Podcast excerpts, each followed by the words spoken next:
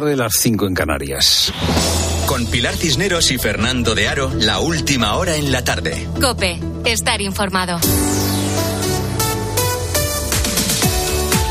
Muy buenas tardes a la gente, gente. Gwen Merz es una estadounidense, una joven estadounidense que era, era hasta hace poco el emblema del movimiento FIRE. Y tú dirás, ¿qué es eso del movimiento FIRE? Pues este es un movimiento que eh, lo que postula es ahorrar mucho, mucho, mucho, mucho, llevar una vida muy austera, eh, no gastar prácticamente nada para poder jubilarse muy joven. Bueno, pues Gwen eh, en 10 años practicando un ahorro absoluto, prácticamente absoluto, consiguió ahorrar 200.000 euros. 200.000 dólares, no euros. Yo no sé qué joven español ahorrando mucho, mucho, mucho, mucho puede ahorrar 200.000 dólares. Yo creo que ninguno. Bueno, pues eh, ahora Gwen ha descubierto que ha sido mala idea que esto no le ha compensado. Porque se ha pasado 10 años sin vivir, sin gastar, sin tener relaciones sociales. Y ahora, pues, eh, se ha casado, eh, ha comprado una casa, eh, tienes un marido, claro, se ha casado, y se ha acabado. Se ha acabado el, el ser más tacaña, el ser más ahorrativa que un limón. ¿Por qué? Bueno, pues porque dice que es que eh, eso de tener mucho futuro pero tener poco presente que no le gusta. Y es que es verdad, no se puede tener mucho futuro sacrificando absolutamente el presente. Son las seis y dos minutos y de momento Ábalos no ha entregado su acta de diputado esta mañana el PSOE le daba un ultimátum de 24 horas, sigue avanzando el reloj y Ábalos, no entrega su acta de diputado. No nos elegimos en jueces, no somos fiscales, no juzgamos, pero a pesar de todo, la Comisión Ejecutiva Federal considera que sí existe una responsabilidad política. Ábalos se resiste, ha dimitido como presidente de la Comisión de Interior del Congreso de los Diputados, pero no entrega su acta. En realidad el acta le pertenece a él, no al partido. Y lleva razón el PSOE cuando dice que no hay responsabilidad jurídica de, Ábalos, al menos de momento. No hay responsabilidad jurídica. No está citado a declarar, no está imputado, no está eh, investigado, por supuesto, no está condenado. Y el PP corre mucho, corre demasiado al decir que este es el caso Sánchez. ni siquiera Ábalos tiene todavía se le exigen todavía responsabilidades jurídicas. El partido le ha exigido, su partido le ha exigido responsabilidades eh, políticas, pero, hombre, decir que este es el caso Sánchez cuando el exministro, ya digo, no está ni imputado ni citado a declarar como testigo, pues es correr mucho. El PSOE dice que ellos, a diferencia del PP, colaboran con la justicia, son transparentes. Aquí no se escuchan ruidos de martillazos a ordenadores portátiles ni destrucciones de discos duros. Bueno, pues eh, Esther Peña eh, presumiendo de que el Partido Socialista no es como el PP, que no destruye pruebas como hizo el PP con el caso Bárcenas, que son transparentes. Bueno, pues si el PSOE es tan transparente, quizá pueda respondernos a algunas preguntas. ¿Por qué el PSOE le pide el acta de diputado a Ábalos y no le expulsa del partido? Podría expulsarle del partido porque los estatutos del partido dicen que menoscabar la imagen de los cargos públicos o de las instituciones socialistas es motivo de expulsión. Si hay responsabilidad política, pueden expulsar a Ábalos. ¿Por qué no lo hacen? ¿Por qué no expulsan a Ábalos del partido? ¿Por qué Sánchez le está buscando una solución personal a Ábalos? Hoy el diario El País dice que como Sánchez eh, quiere buscar eh, para Ábalos un sueldo, pues está intentando encontrarle algo. Claro, cuando te echan de algún sitio, y lo que está haciendo el PSOE es echar a Ábalos del Congreso, cuando te echan de algún sitio en el mundo eh, privado, en la empresa, no te buscan una solución. Ábalos se aferra al cargo, entre otras cosas, porque eso le permite estar aforado y tener un buen sueldo. ¿Por qué la responsabilidad política no alcanza a Santos Cerdán, que es quien aupó a mm, Coldo? ¿Por qué Sánchez cesó como ministro a Ábalos en 2021? ¿Por qué dejó de ser secretario de organización del PSOE? ¿Qué sabía Sánchez en ese momento? Es lo primero, no lo único. Buenas tardes de nuevo, Pilar Cineros. Buenas tardes. Y la nieve y las fuertes precipitaciones siguen afectando sobre todo al norte peninsular. En estos momentos permanece activa la alerta naranja por nevadas en el Principado, Cantabria, Castilla y León y Navarra y el aviso amarillo en Andalucía, Aragón, Cataluña, Galicia y Madrid, País Vasco y La Rioja. Así que volvemos a las carreteras para conocer el estado de la circulación. Se ha reabierto a esta hora el paso para camiones entre Asturias y la Meseta. Eso sí, siguen las complicaciones en el Cantábrico y las entradas y salidas a la capital. DGT, Alvaritz. Buenas tardes. En este momento seguimos pendientes de la nieve que continúa afectando a 56 carreteras. De la red viaria principal, eh, prohibido el paso a camiones en la AP66 en León, en Valverde de la Virgen, y en la A6 en Vega de Valcarce y también en Burgos, en la A73 en Valle de Valdelucio. Y transitable con precaución en la 1 en Madrid, en Somosierra y en Segovia, en Santo Tomé del Puerto, en Asturias, en la AP66 en Lena y en Cantabria, en la A67 en Del Río, por lo que le recomendamos que consulte la información meteorológica antes de salir a la carretera. Y Suecia está a un paso de entrar en la OTAN. Tras 19 meses de bloqueo, Hungría acaba de levantar el veto a la entrada del país nórdico. Este era el último escollo para que la Alianza Atlántica pase a tener 32 miembros. ¿Y ahora qué, Paloma García Vejero? Ahora ya puro trámite y en pocas semanas un nuevo mástil y la bandera sueca ondeará junto a la de Finlandia y los otros 30. Es el fin de la tradicional neutralidad militar de los países nórdicos y la llegada de una nueva frontera de la OTAN con Rusia. Ya con la entrada de Finlandia el año pasado nacieron 1.340 kilómetros de frontera terrestre. Hoy se completa el proceso una vez vencidas las resistencias de Turquía primero y de Hungría después. Falta por conocer los plazos del gobierno de Orbán, pero es cuestión de días. Y de ahí a la cumbre de Washington en julio como miembro de pleno derecho. Y en estos momentos los líderes europeos se reúnen en una conferencia en París para fortalecer el apoyo occidental a Ucrania cuando se cumplen dos años desde el inicio de la invasión rusa. Putin trató de venderlo como una operación relámpago, pero chocó de bruces contra una demostración de fuerza por parte de Ucrania que asombró al mundo. Ahora esa demostración ha dado lugar a un intenso conflicto que no tiene visos de acabar pronto. Que Ucrania pierda, que sea muy difícil para nosotros y que haya un gran número de bajas. Depende de ustedes, de nuestros socios, del mundo occidental.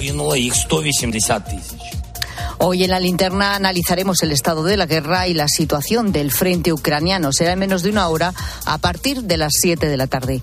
Y acabamos de conocer que ha sido admitida la personación del Partido Popular como acusación particular en el caso Coldo. Ya sabes, la trama que apunta a uno de los hombres de confianza del ex ministro José Luis Ábalos por el supuesto cobro de comisiones ilegales de la venta de material sanitario durante lo peor de la pandemia. Y el gobierno crea la Sociedad Española para la Transformación Tecnológica, una empresa pública que aglutinará todas las inversiones en tecnología con una movilización de más de 20.000 millones de euros. A falta de confirmación, posiblemente será la compañía con la que el Ejecutivo entrará en Telefónica. Y comienza una semana decisiva en la Copa del Rey de Fútbol. Luis Munilla. Semana en la que vamos a conocer que dos equipos se clasifican para la gran final del 6 de abril en Sevilla. Se juega la vuelta de semifinales. Primero, mañana martes con el Real Sociedad Mallorca, después del empate a cero del partido de ida. Y Así acaba de despedir la afición del Mallorca a su equipo.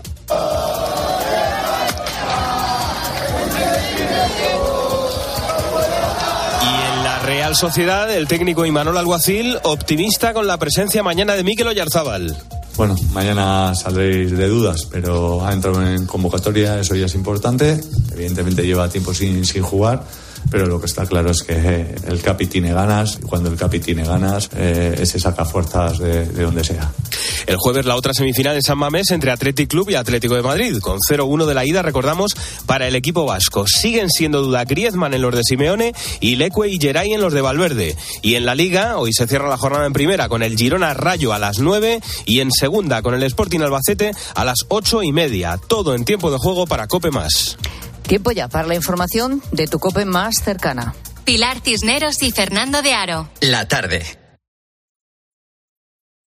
Nara Seguros de Salud y Vida te ofrece la información de Madrid. ¿Qué tal? Buenas tardes. Cielo gris que amenaza lluvia y 9 grados a esta hora en la puerta de Alcalá.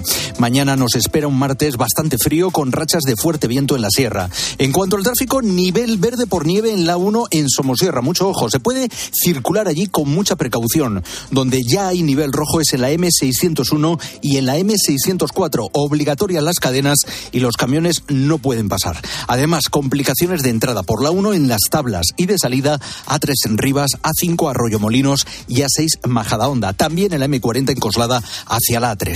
El gobierno regional ha ofrecido a los cuatro portavoces parlamentarios el acceso a las actas de la Policía Municipal sobre la situación en las residencias durante la pandemia. También se ponen a disposición de cualquier ciudadano que desee acceder a ellas. Escuchas la tarde con todo lo que te interesa con Pilar Cisneros y Fernando de Aro.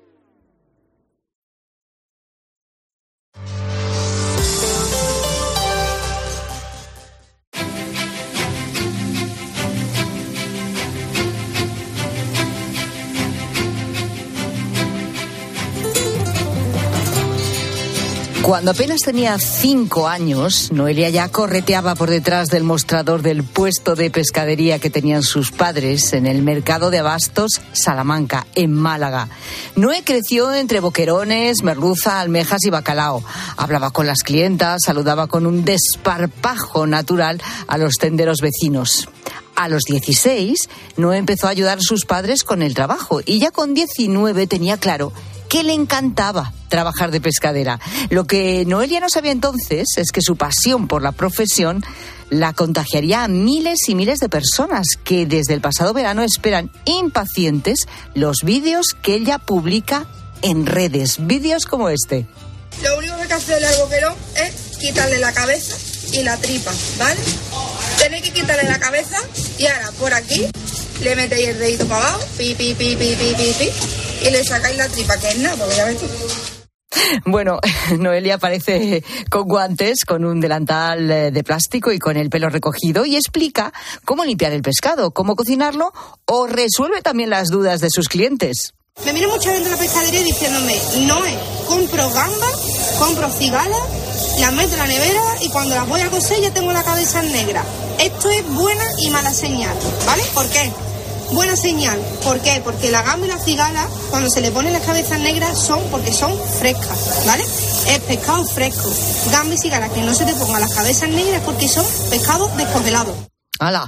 Bueno, pues Noé la pescaera es la nueva protagonista de otra de las historias que nos trae Javi Nieves a la tarde. Javi, ¿qué tal? Buenas tardes. Hola Pilar, pues es que Noé no da crédito a lo que está viviendo porque empieza grabándose eh, limpiando pescado porque echaba de menos eh, ese contenido en redes, decía, es que nadie está haciendo vídeo para explicar lo que nos explican nuestras madres. Y la pescaera ahora es la cuenta más buscada. El contenido que tiene, pues es el, desde luego, no es el típico de, de, de una chica de 20 años, porque ni está vestida de Sí. manera especial, ni habla de lo último que se lleva en el estilo de... No, es simplemente que es simpática y que habla de cómo cocinar el pescado. Y de cómo limpiarlo. Y cómo limpiarlo, Eh, claro, que a ver claro. quién sabe eh, en este, en este momento cómo limpiar bien el pescado. Noelia, ¿qué tal? Buenas tardes. Hola, buenas tardes, ¿qué tal? Pues bien, ¿cómo estás tú? Bien, oye, creo que esto de vender pescado es que lo llevas en la sangre. ¿Te gustó desde siempre, de verdad? De verdad que yo esto lo he mamado desde chica y no había ningún momento en el que yo me echara para atrás con esto y yo dijera, ay, es que a mí esto no me gusta. Al revés, yo quería saber más y preguntar más y, y, y es que hacía por saber, me buscaba las maneras por saber, por preguntarle a mi abuelo, los amigos de mis abuelos, mi familia, me iba con mi padre al mercado, le preguntaba a todo el mundo sobre cosas que me interesaban hasta el día de hoy. Oye, ¿se ha perdido tradición con el pescado? Porque me da la sensación de que algunos platos van desapareciendo y se pierden determinadas tradiciones. ¿Tú lo sí, notas? por supuesto. Sí. Lo, lo noto muchísimo. Además, la gente que, la gente de público joven que viene a mi mercado, a mi puesto a, a consumir mi género, eh, no se llevan lo, lo típico que se llevan a lo mejor la, la gente mayor. Que a lo Las mejor abuelillas, claro. A lo mejor me piden gambitas, armejas, rape, pase casualita de rape, cardillo de pinta roja. No, me suelen pedir género de, de rapideo, de a la plancha y comértelo y de, de terminar rapidito. Oye, sí, pero eso me interesa. A ver, ¿cuál es la diferencia? Te viene, pues no sé, porque tú a muchos clientes los conoces con, no- del- con el nombre, ¿no? Las saludas ya cuando Sí, llegan. claro. Hombre, Muchi- vale. Muchísima clientela. Entonces, te- por ejemplo, una clienta de toda la vida que tenga ya una edad, ¿quién sería? Eh, Maruchi, por Maruchi. ejemplo, que es mi clienta favorita. Ah, mira. Maruchi. Hola, Maruchi. Eso, hola Maruchi, desde la radio, ¿eh? Aquí estamos con, con tu pescaera, con Noelia. Llega Maruchi, normalmente, ¿qué te pide? Pues mira, a lo mejor un día viene y me dice, oh, voy a hacer un cardillo de pinta roja porque hace frío. Que no sabemos qué es aquí, Javi yo. Explícanos, La cardillo de roja. pinta roja. Sí, la pinta roja es un pescado que mayormente se consume aquí en, en Málaga. El cardillo de pinta roja es un plato típico de aquí, es un, un plato calentito, así con un poquito de pique, pan tráncalo para los días fríos. Qué rico, qué rico. por favor. Sí, señor. Claro. ¿Y Y, a lo mejor viene y me dice, pues dame dos pintas rojas, un cuartito de armeja y un cuartito de gamba y con eso ya me apaño. Claro. Y ella se va contenta. Oye, Eso. y tú has aprendido, porque claro, yo viendo un poco, eh, me imagino que tú también habrás aprendido de los propios clientes que te dicen, así no, niña, pártemelo Sí, de por- esta manera o házmelo de esta otra, ¿no?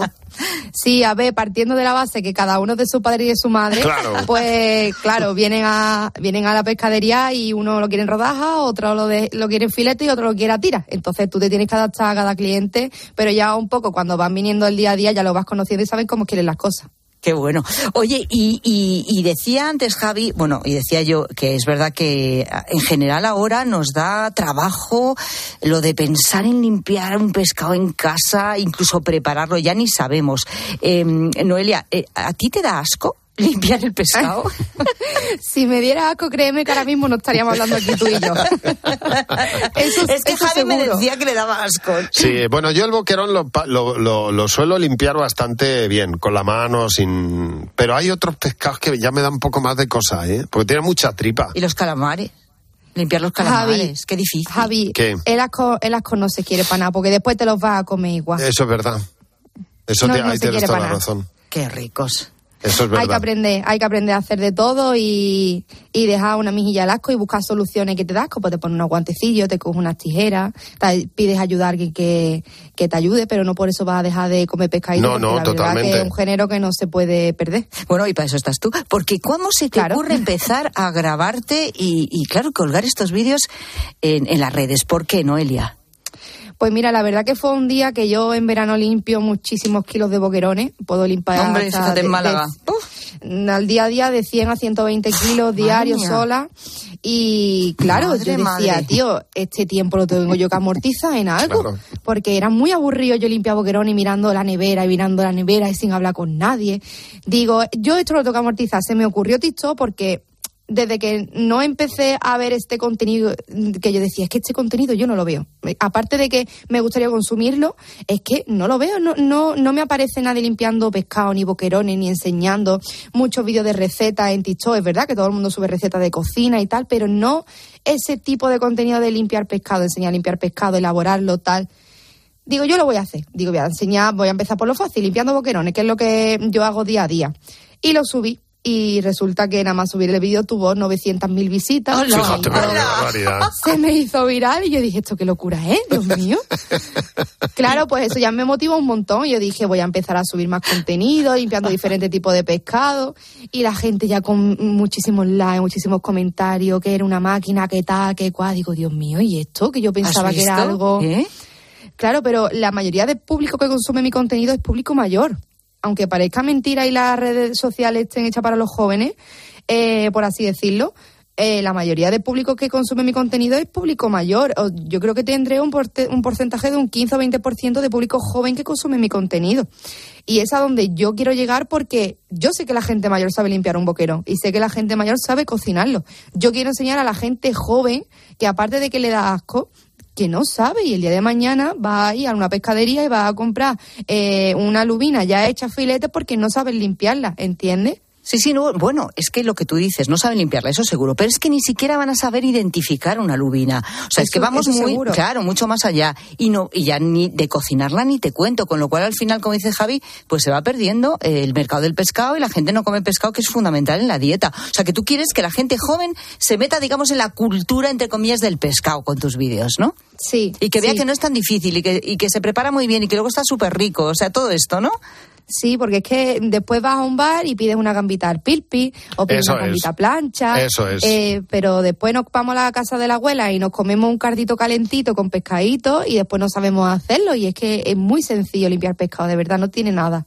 Bueno, y las recetas, ¿cuál ha sido de todas las que has puesto la que más éxito ha tenido? Pues fue la de los boquerones en vinagre que llegó a un millón cien mil y pico de visitas. Ajá. Que también hubo mucha polémica porque. ¿Cómo los haces? A ver, que- ¿cómo, cómo- cuéntanos cómo los haces.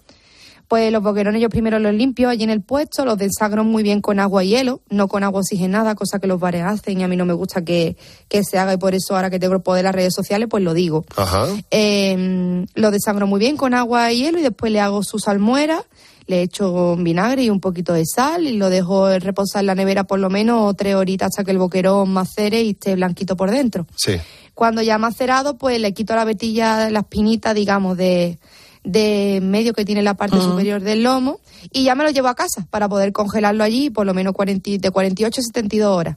Para Y anisakis. allí- Claro. O sea, que Claro. tú, tú lo congelas después de, de prepararlo. Sí, después de hacer la Ya, ya, ya. salmuera y todo, lo congelo yo Ya. para nada más que sacarlo y tener que echarle su aceite, su ajito y su perejil. Y tan rico. ¿Y por qué dices que hubo mucha polémica?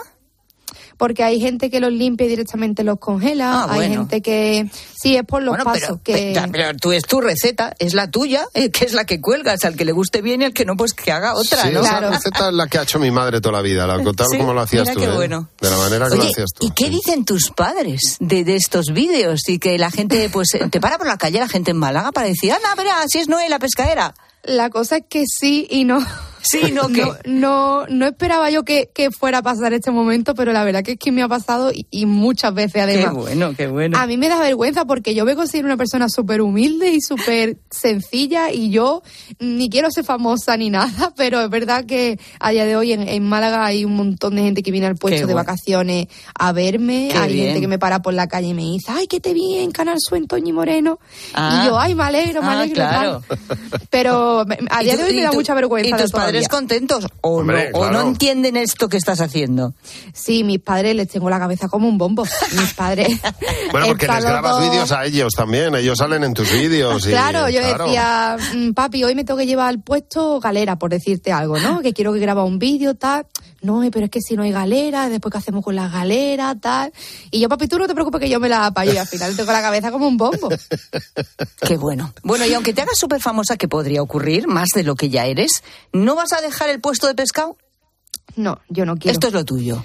Sí, yo quiero, quiero seguir con la generación de pescadores, a lo mejor no yo sola, porque yo con la clientela que hay, el trabajo que tengo a día de hoy, somos tres con mis padres y me falta gente, o sea que eh, contrataría gente para que me ayudara y demás en un futuro, pero sí que me gustaría seguir porque es algo, es que disfruto de mi trabajo y eso es algo que no tenía yo pensado ni me ha pasado nunca, porque a día de hoy es muy difícil tú disfrutar de tu trabajo y, y que te guste y estar contenta. Qué bueno. Bueno, es obvio que se os da bien limpiar el pescado, que entendéis de pescado, pero ¿cómo se os da la cocina en casa? ¿A tus padres, a ti? ¿Cómo se da el cocinar? Bueno, mi, mi padre de un bocata no lo saque. mi padre. mi padre de una gambita plancha y de un bocata no lo saque. Pero mi madre sí es verdad que ha sido mm, ayudante de cocina muchos años Ajá. y ha sido chef. Y aparte de eso, es que ella le encanta la cocina, ella ama la cocina. Qué bien. y, y aparte de que ama la cocina, cocina muy bien y todo tipo. Y, y con el pescado más, porque en mi casa es lo que se consume. Pocos días y pocas veces se consume carne. Anda, que, de- que, que debes tener tú ahí en todo el mercado, además, eh, eh, poca gente que quiere saludarte todas las mañanas, Noé, con esta Sí. gracia que tú tienes. Eh, que se Sí, nota que te gusta hablar, ¿eh? pues es Noé la pescatera. Eh, gracias eh, por estar con nosotros y contarnos eh, todo esto. Y nada, en cuanto vayamos a Málaga. Una Ay, ¿qué te vamos a buscar? Una visita Ahí- que te vamos os a hacer. ¿eh? para que nos limpies los boquerones. Un abrazo fuerte. Un abrazo, gracias a vosotros siempre. Un beso, Noé. ¿Te das cuenta? No, la- lo importante de la profesión es tomárselo con pasión. Hagas lo que Hombre, hagas. sin duda. Siempre que le pongas pasión, el resultado, además de que tú disfrutas mucho Hombre, más, pues fíjate, los ejemplo, frutos que da. Noé.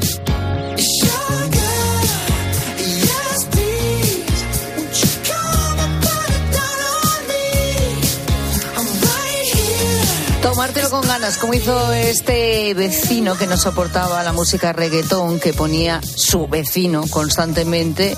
Y en vez de ir allí y decírselo, creó un aparato para detectar esa música y atacar directamente el dispositivo desde el que se emite. Lo, ha hecho, ¿eh? Se ve que tiene conocimientos de tecnología, lo ha hecho con, además utilizando inteligencia artificial y Bluetooth y ha conseguido esta máquina, imagínate. Eh, o sea que cuando el vecino pone el reggaetón, este activa la máquina y aquello se para. Impresionante. Bueno, a cuenta de esta noticia te estamos preguntando a ti que nos escuchas, a la gente, gente, ¿qué máquina inventarías tú para callar, silenciar, incluso fulminar? ¿El qué? ¿Qué dice la gente, gente urbano? Pues, a A ver, ¿qué dice? ¿Qué dicen? La gente, la gente pues tiene una imaginación desbordante, pero ah, y, y atacan a todo tipo de cosas, al vecino, a familiares, etcétera, pero nunca había pensado que se podía también hacer una máquina o pensar en ella para esto. Hola, buenas tardes, gente, gente. Yo me inventaría la máquina de silenciar a mi hijo. Mi hijo cuando se pone a gritar es horrible. ¡Horrible! ¡Ah, ah, ah, ah! Yo me inventaría una máquina de silenciarle. Y también, por favor, que se inventen alguna máquina de traducir, de traducción de los bebés, de, de los tipos de llanto, de lo que quieren en ese momento. Es agotador. Gracias, gente, gente. Bueno, bueno, estupendo. Eh, Eso tendría muchas Yo, aplicaciones. sí, señor. esto está Sí, muy bien porque lo ha dicho la madre. ¿no? Pues, eh, yo, yo llevo toda la tarde eh, pensando decirlo, pero no, ya lo ha dicho la madre. eh, Ese niño que grita eh, eh, con la nota más aguda que existe en el mundo. Esa eh, rabieta, ¿verdad? eh, sí, sí, la En madre pleno lo ha dicho. supermercado, a lo Y luego lo del bebé, que, bueno, más que una Ese máquina esa, ¿no? Este niño que tiene hambre, gases... eh, porque Le salen las muelas. Hay madres que saben, dicen que saben identificar la diferencia de lo que piden Yo creo que se lo imaginan, ¿no? o sea, eh, pero... Pues inventores del mundo, ya sabéis. ¿eh? Inventor del mundo, un traductor para ver qué quieren los bebés. Totalmente. Bueno, hay, oh, esta oyente también tiene su peculiar manía con un sonido determinado que yo reconozco que coincido plenamente. A ver, es muy ver, desagradable. a ver, a ver, a ver. Hola, buenas tardes, gente, gente. Pues mira, yo inventaría un aparatito para cuando vas aquí en verano a comer caracoles, que hay gente que no lo saben comer, y a mí me pone nerviosa porque se ponen. Y ahora que no sale el caracol, empiezan. Y yo, pegarle un bocadito en el culo, meter un palito de dientes, o vamos a inventar algo se insonoricen. Es desesperante, por lo menos para mí. Besito. Muy bueno, muy bueno. Eh, el caracol. Es que el caracol hay que saber extraerlo. ¿eh? Sorberlo ahí. Eh, hay que saber- Yo no sé cómo Es se succión. ¿no? Podíamos- El método de Yo no sé succión. cómo se come, Y ¿eh? si no el palillito, a mí me encanta. El vasito de caracoles. ¿eh? un palillo, O sea ¿no? Una- no un hay que sorber algo, el claro. caracol, ¿no? Bueno, yo no conozco otro método que no sea sorber, ¿eh? El caracol pequeño. Claro. Estamos hablando no del caracol gordo, de salsa. El caracol en, en El el, vasito. ¿Verdad? O- o algo otro. No, no, no. Ah, caracol. Caracol de campo. No tiene nada que ver con el vígaro. claro. Esto es. El vígaro suele ponerse El vígaro un- sí es los alfileres. alfileres, Sí, sí, ya, exacto. pero esto no es el vígaro, esto es el vasito con menta, bien preparado, calentito, con tu eh, tercio de cerveza y entonces em, no hay otro método más que la succión. Pues esta vecina no lo soporta. El, el- el- el- A mí cuando, la llegué- cuando sonido. ponían en mi barrio, me, me lo ponían al lado de la Cruz de Juárez, ponían un, porque en Córdoba se come mucho caracoles, Sí. ponían ya el, el, la- el- el parecillo de los caracoles, bueno, eso era una alegría bendita, hombre, un vasito de caracoles. Ahora es verdad que aquello es un concierto, ¿eh? Hombre, Eh, yo no sé si podrán, pondrán ahí de- otra vez siempre eh, por esta fecha ya. eh, es antes del verano. eh, eh, ya cuando está la primavera llegando, eh, para Semana Santa y eso, pues nada, pero es un concierto, un, Un concierto, concierto. de succiones. de su- de rechupeteos, vamos a llamarlo como de alguna es, más succión manera. que el chupeteo, pero el chupeteo es cuando ya el dedo está pringado. Ah, claro. Y esto es un eh, esto es una absorción eh, por, por, por extracción. Por, por un conducto estrecho, digamos, además que hace más ruido, claro. Exacto. pues, oyente chupete ya ha quitado la El radio. No sé si me explico, porque si no aguanta estos sonidos, El pobre. Eh, Ya, es ya. apurar el resto biológico que queda en el dedo. eh, y De verdad te lo digo. es la Venga. salsa que hay que terminar. Y, el- y la absorción es otra cosa. Hay, hay algunos más también. Se tiene que hacer un vacío. Claro, claro. Se tiene que hacer. Totalmente, totalmente se produce un vacío, porque si no, no, hay- no, no, hay tracción. No hay tracción. Vamos también a las cafeterías, esos lugares donde de repente suena este sonido. Mm, Buenas tardes, gente, gente. Yo, por supuesto, mm, los molinos de las cafeterías, de, la, de las máquinas de café. Ah, hombre. Sí, sí. Madre mía, hay algunos que es que vamos. Es verdad. Qué locura, qué dolor de cabeza.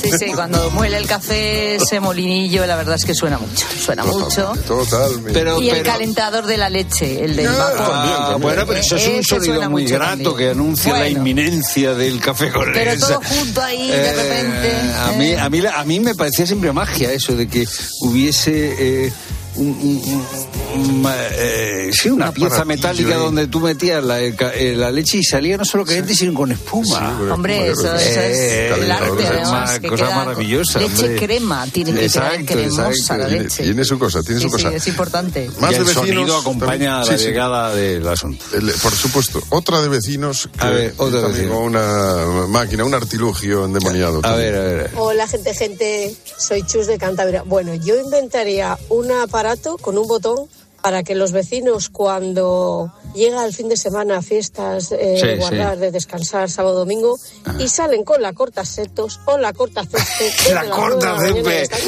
Pero oye, no tienes otra hora. Y todo el fin de semana. No tienes otra hora. Las 9, las 10, las Es 4 de la tarde. es verdad. No, en fin, no, no. un botón No. que se desconectara. Razón, no, saludo, Está el vecino que a las siete y media corta el CB, pero criatura, no tienes otro rato para cortar el CB. O, O a la hora de la siesta. Las tres y media. Exacto, ¿qué, es, ¿qué hora es esa? ¿Eh? Y ¿Eh? luego el Después de tipo comer, que, o el tipo o la tipa que coge el berbiquiel eh, a la hora de la siesta también. Estoy de acuerdo. Eh, Yo yo yo esta tenía un vecino, ahora no, ahora no. Eh, eh, me, me extraña que no haya Que salido el taladro. que también- bricolaje, el, ta- el ta- taladro de la siesta. Y duerme la siesta, muchacho, que serás más feliz.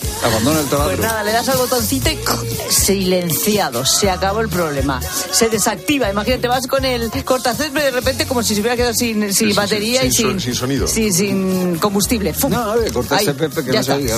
Pues queremos más de estas máquinas que tú inventarías para fulminar o silenciar o acabar con un sonido. Queremos que nos lo cuentes con notas de voz al WhatsApp de la tarde 607 15 0602. Pilar Cisneros y Fernando de Aro. La tarde. Cope, estar informado. ¿Buscas diversión? A las 10 de la mañana la tienes asegurada en Herrera en Cope. Buenos días, buenos días, buenos días. Buenos Muy buena, amigo, muy buena. ¿Cómo fue su caso? Fue una serpiente, a mí no me picó, a mí me mordió. De gordo sería como una escoba. Pero, ¿y luego fue al hospital? ¿Era venenosa o simplemente Eh, el, el mordisquín? No tengo ni idea, yo me hice, así un- me hice un poquito de sangre aquí en el dedo, una medida de sangre me lo desinfecté, pero Escucha Herrera en Cope. De lunes a viernes de 6 a 1 del mediodía. Si estás de fin de semana en un balneario pero no consigues relajarte porque estás pensando si van a entrar en tu casa, te interesa el seguro de hogar de línea directa, que es tan completo que además de ahorrarte una pasta, incluye cobertura por ocupación ilegal y se encarga de todo lo importante en caso de que ocupen tu vivienda, para que siempre estés tranquilo. Cámbiate y te bajamos el precio de tu seguro de hogar, sí o sí. Ven directo a lineadirecta.com o llama al 917-700-700. El valor de ser directo. Cuando Berta abrió su paquete de Amazon, se le aceleró el corazón. Pantalla LCD y seguimiento de la frecuencia cardíaca. La pulsera de actividad se clasificó en su corazón por su calidad y su precio. Cinco estrellas de Berta. Productos estrella a precios estrella. Empieza a buscar en Amazon hoy mismo.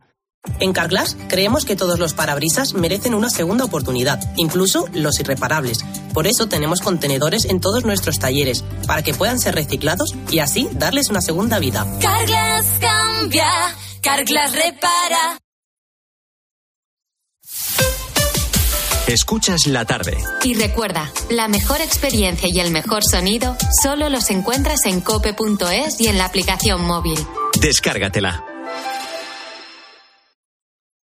Descubre los diseños exclusivos y los productos innovadores de las tiendas porcelanosa. Piezas de gran formato, griferías con sistemas de ahorro, cocinas de inducción invisibles. La casa de tus sueños está en porcelanosa. Y ahora, del 1 al 16 de marzo, aprovecha los días porcelanosa con descuentos muy especiales. Porcelanosa. La mejor tecnología merece nuevas ofertas con Tecmanía de MediaMark. Solo hasta el 29 de febrero tienes un portátil Asus con procesador Intel Core i7 por solo 699 euros. Ya en tu tienda en MediaMark.es y en la app.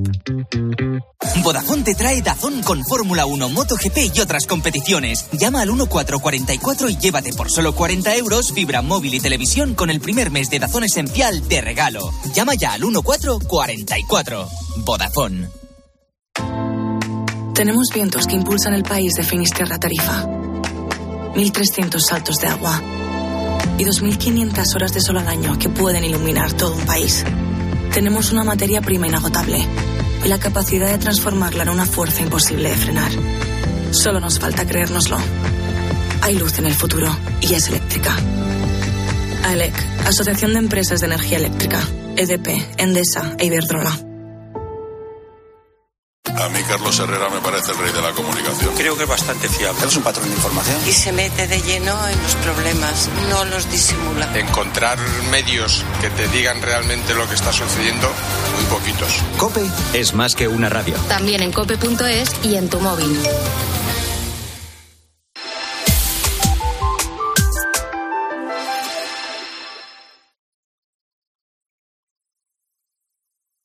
Escuchas la tarde. Con Pilar Cisneros y Fernando de Aro. Cope, estar informado.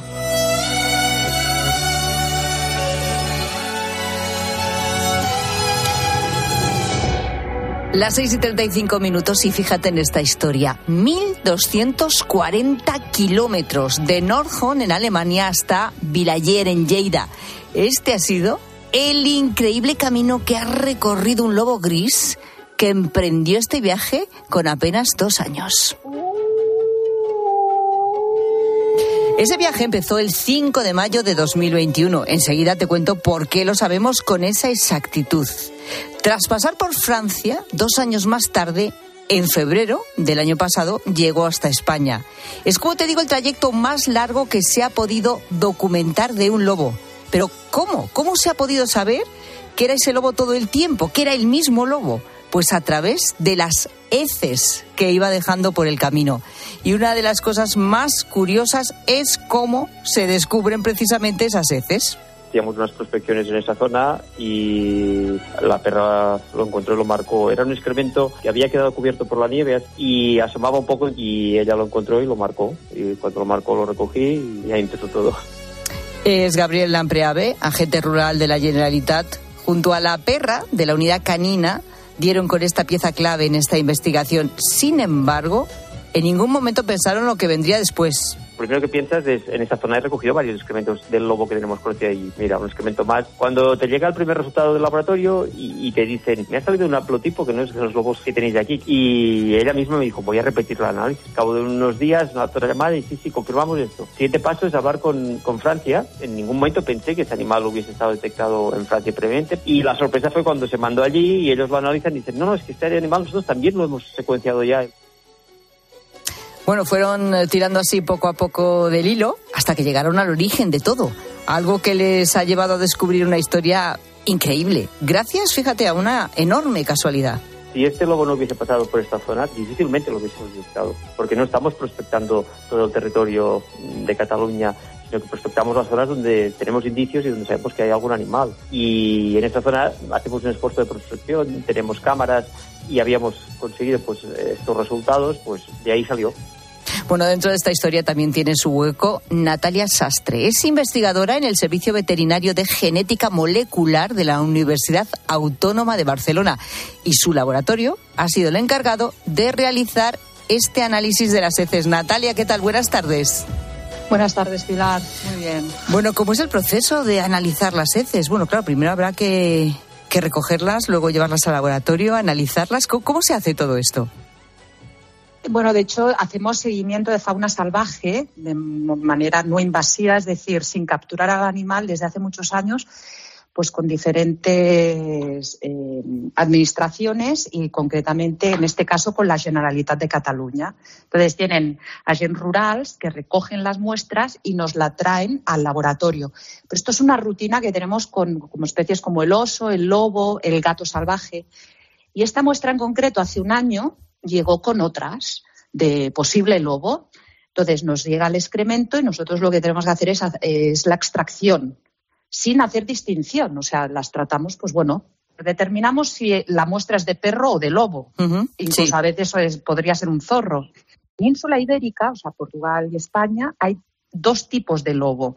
El lobo ibérico, pero que está en, en el noroeste de la península, y luego en Cataluña solo está el lobo itálico, de origen italiano. Vale, pues cuando hicimos el análisis, yo me esperaba encontrar el itálico. Pues no. Eh, como tenemos identificados también lobos rusos, lobos del este, sus haplotipos, resulta que el haplotipo era lobo del este. Y ahí es cuando tuvimos que hacer una segunda PCR, o sea, de volverlo a repetir el experimento para esta confirmación. Vale. A partir de ese Claro, y a partir de entonces, ¿cómo hacéis para, para poder determinar el recorrido que ha hecho?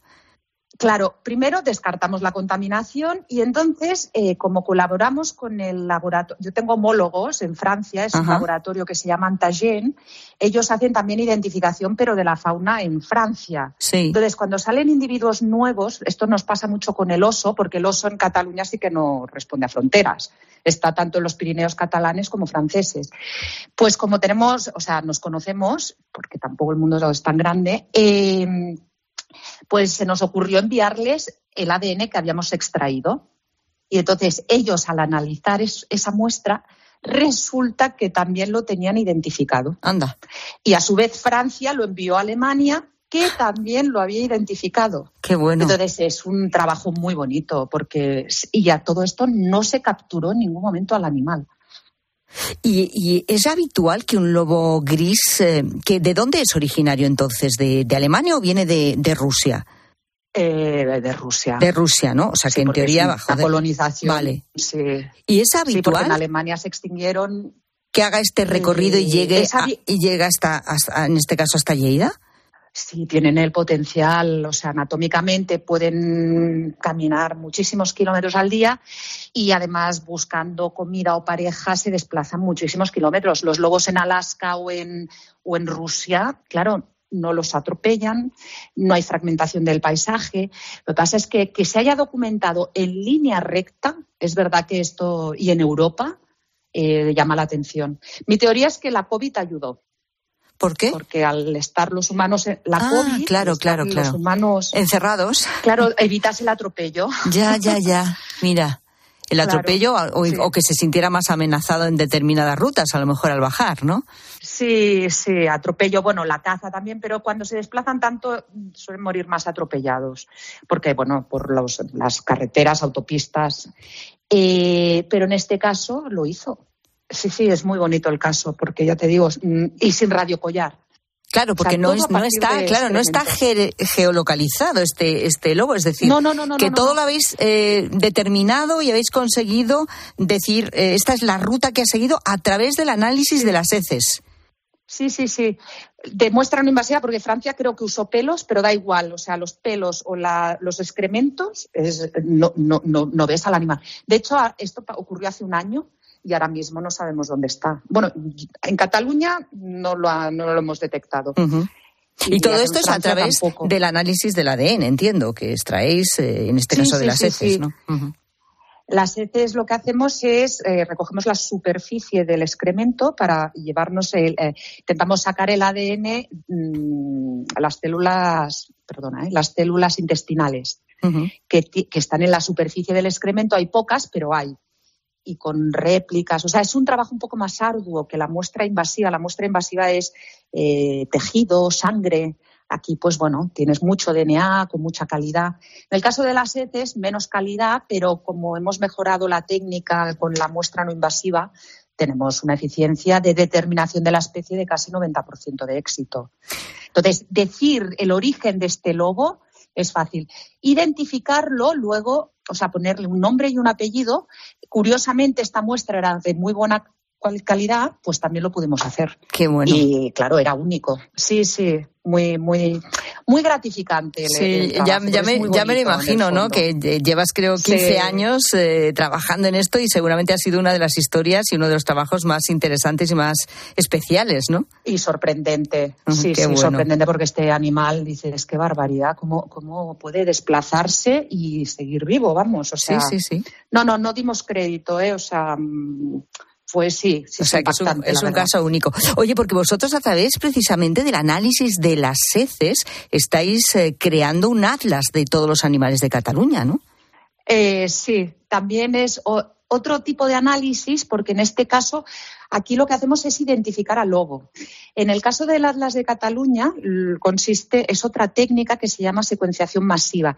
Es decir, pongo un ejemplo, me traen una muestra de zorro, por ejemplo, y entonces quieren saber qué ha comido este zorro, porque les interesan los micromamíferos, los ratoncillos, los bueno, animales eh, pequeños que son difíciles de ver y entonces secuenciando esta muestra masivamente, pues encontramos eh, diferentes ratones que haya podido comerse el zorro. Bueno, y también aves, muchas aves se come los, bueno, zorro, eh, la, la, la- ¿qué más estudiamos? La nutria, la fura, es que perdona que el- no me sale el nombre en castellano. El hurón, por ejemplo, ¿eh?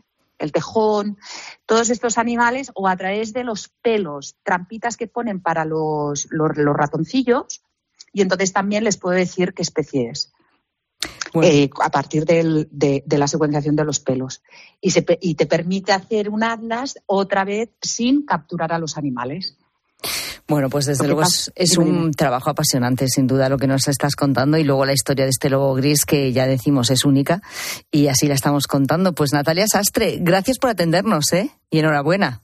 Pues muchísimas gracias a vosotros por divulgar la noticia. Un abrazo, gracias. Un abrazo, hasta luego. ¿Y tú piensas? Escribe a Pilar Cisneros y a Fernando de Aro en Twitter en arroba la tarde cope o en nuestro muro de Facebook La Tarde Cope o mándanos un mensaje de voz al 607 150602. La palabra ladrón puede significar dos cosas. Clavija donde poder conectar tu coche eléctrico o persona que roba el cable de tu coche eléctrico. Ahora el seguro de coche eléctrico e híbrido enchufable de línea directa también significa dos cosas. Que además de ahorrarte una pasta, también te cubre el cable de recarga en caso de robo. Cámbiate y te bajamos el precio de tu seguro de coche sí o sí. Ven directo a lineadirecta.com o llama al 917-700-700. El valor de ser directo. Consulta condiciones. Si elegir es ahorrar for you, ahorra eligiendo 3x2 en más de 3.500 productos. Como en el atún claro en aceite de oliva Carrefour Classic Pack de 8, comprando dos, el tercero te sale gratis. Hasta el 11 de marzo en hipermercados web y app. Carrefour, aquí poder elegir es poder ahorrar. ¿Te lo digo o te lo cuento? Te lo digo. Ahora que todo se hace online, ¿me haces ir a tu oficina? Te lo cuento. Yo me voy a la mutua. Vente a la mutua y además de realizar todas las gestiones desde tu móvil, te bajamos el precio de tus seguros, sea cual sea. Llama al 91 555 5555. Te lo digo, te lo cuento. Vente a la mutua. Condiciones en mutua.es. Descubre los diseños exclusivos y los productos innovadores de las tiendas porcelanosa. Piezas de gran formato, griferías con sistemas de ahorro, cocinas de inducción invisibles. La casa de tus sueños está en porcelanosa. Y ahora, del 1 al 16 de marzo, aprovecha los días porcelanosa con descuentos muy especiales. Porcelanosa. ¿Cómo me las maravillaría yo?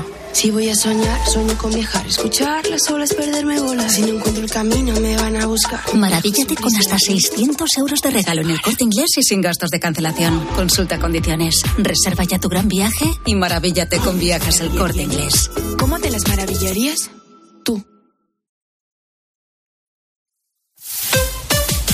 Escuchas la tarde. Y recuerda, la mejor experiencia y el mejor sonido solo los encuentras en cope.es y en la aplicación móvil. Descárgatela. Cariño, vamos a cambiarnos al plan estable verde de Iberdrola, que paga siempre lo mismo por la luz, todos los días, todas las horas, durante cinco años, pase lo que pase. Interrumpimos la emisión por una noticia de última hora. Nos están invadiendo los extraterrestres. Pase lo que pase. Pase lo que pase. Y ahora, además, llévate 100 euros con el plan estable verde de Iberdrola. Contrátalo ya llamando al 924 24 24 o en iberdrola.es. Consulta condiciones en la página web. Iberdrola. Por ti, por el planeta. Empresa patrocinadora del equipo paralímpico español. Si para ti abrir gas no tiene nada que ver con tu cocina, entonces te interesa el seguro de moto de línea directa, con el que, además de ahorrarte una pasta, tendrás cobertura de equipación técnica para casco, guantes y cazadora. Cámbiate y te bajamos el precio de tu seguro de moto sí o sí. Ven directo a lineadirecta.com o llama al 917-700-700. El valor de ser directo. Consulta condiciones. Cibeles, Gran Vía, Callao, Puerta del Sol, Palacio Real.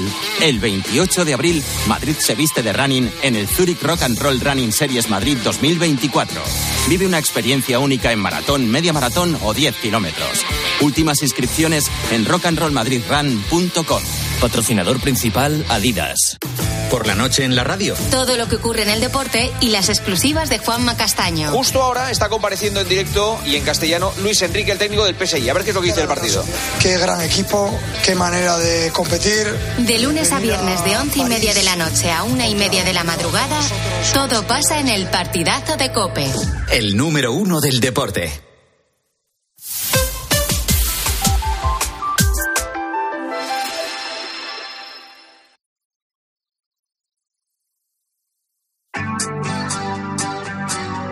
Cisneros y Fernando de Aro. La tarde. Cope, estar informado.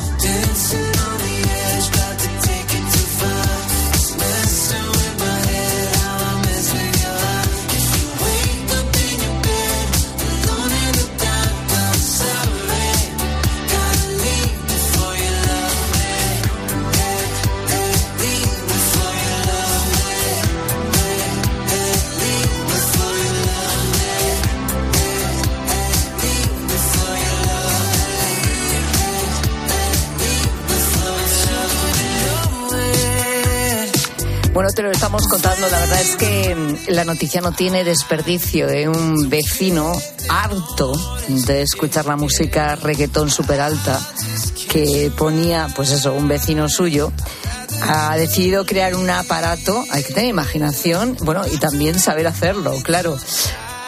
Un dispositivo que es capaz de detectar esa música.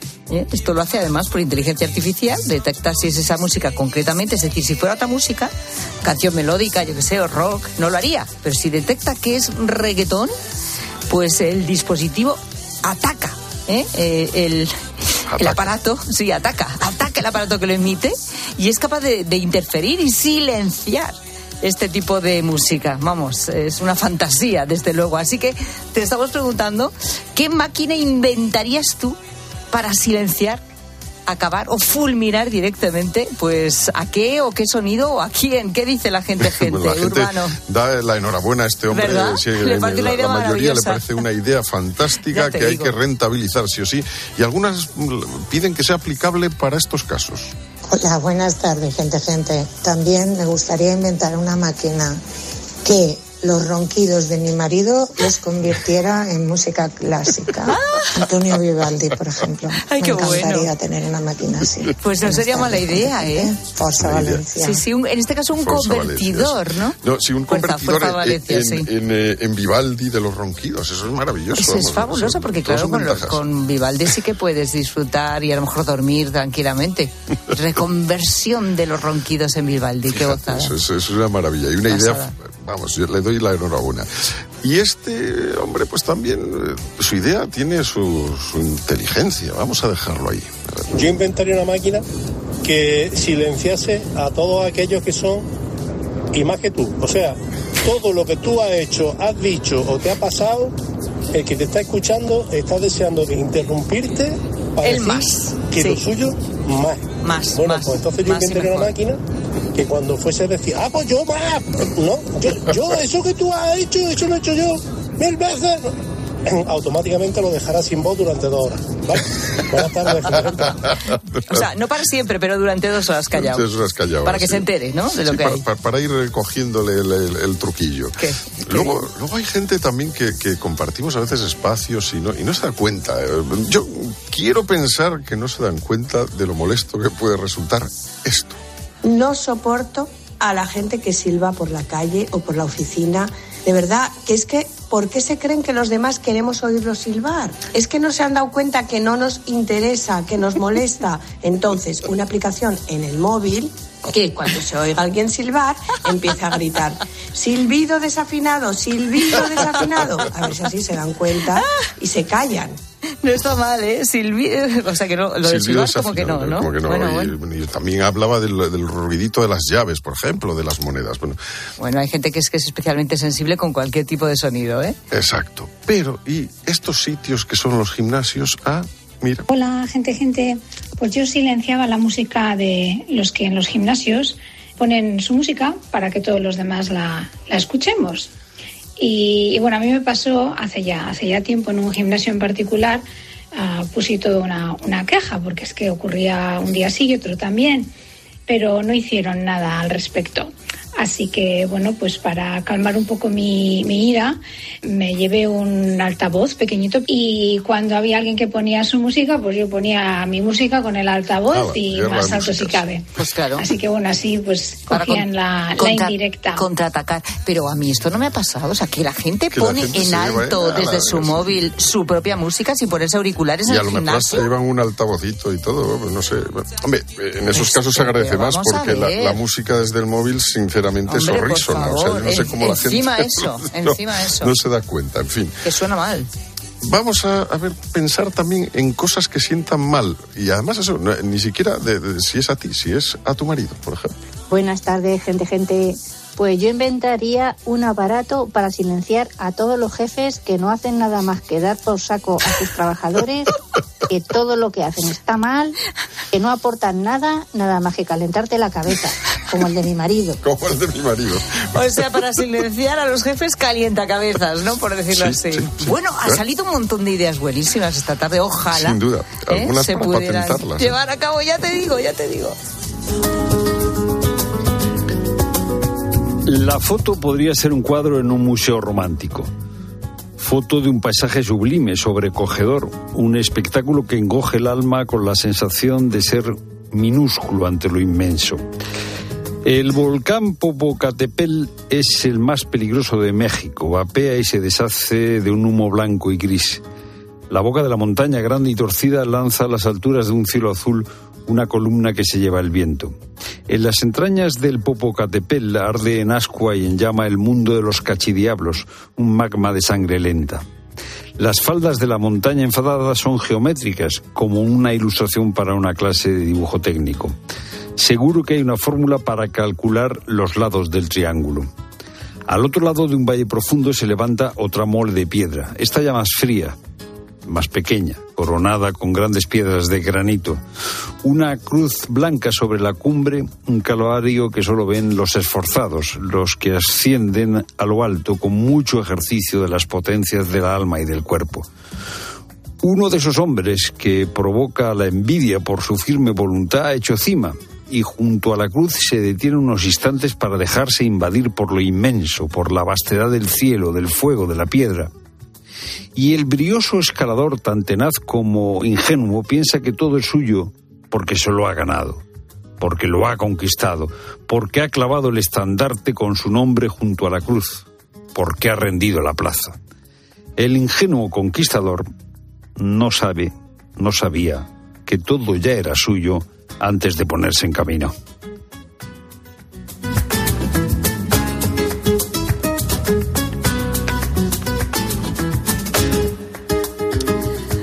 Dos minutos eh, para las siete. Cae la tarde, la radio continúa. Llega ya la linterna con Ángel Espósito.